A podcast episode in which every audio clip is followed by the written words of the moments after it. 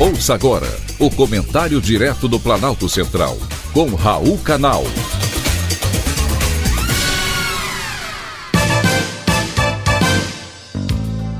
Queridos ouvintes e atentos escutantes, assunto de hoje: fim do BRICS. O BRICS acabou? É, parece que sim. O bloco originado pelo Brasil, Rússia, Índia, China e África do Sul, cujos nomes deram origem à sigla, já não existe mais.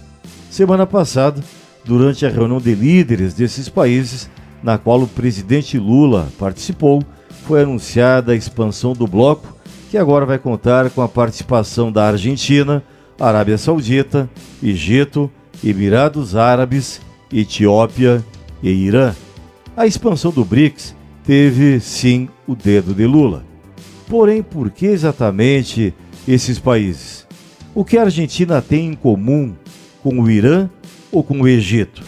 O Irã recentemente executou três homens porque eles participaram de protestos contra o governo. São países de diferentes regimes, religiões e ideologias. Fica difícil saber qual a ligação entre eles e o motivo da escolha. Olhando o status do Irã em relação ao Ocidente, fica difícil até mesmo estabelecer objetivos comuns. Tirando a Arábia Saudita, nenhum desses outros cinco países é particularmente grande. Eles não estão se expandindo globalmente. Além da difícil relação dos países ocidentais com o Irã. Lula defendeu, na sua live semanal, a participação desses países no BRICS, com o argumento de que quanto mais, melhor. Porém, com essa expansão, o Brasil só tem a perder influência no BRICS e, por consequência, na cena internacional. Quem ganha mesmo é a China, que enxerga o bloco como trampolim para ampliar sua influência em contraponto ao Ocidente. Para o Lula, ampliar o BRICS é enfrentar o G7.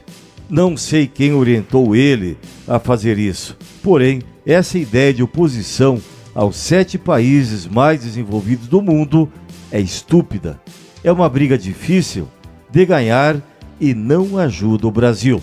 No final, o país saiu sem ter conseguido avançar em vantagens concretas.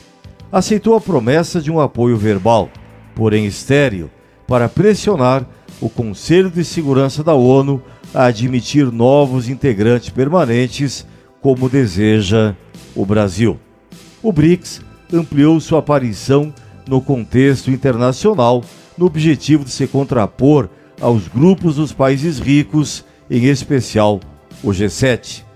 Se a ideia de Lula era bater de frente com os Estados Unidos, que é líder do G7, ele conseguiu. Mas nessa briga, infelizmente, o Brasil sai perdendo. Foi um privilégio, mais uma vez, ter conversado com você.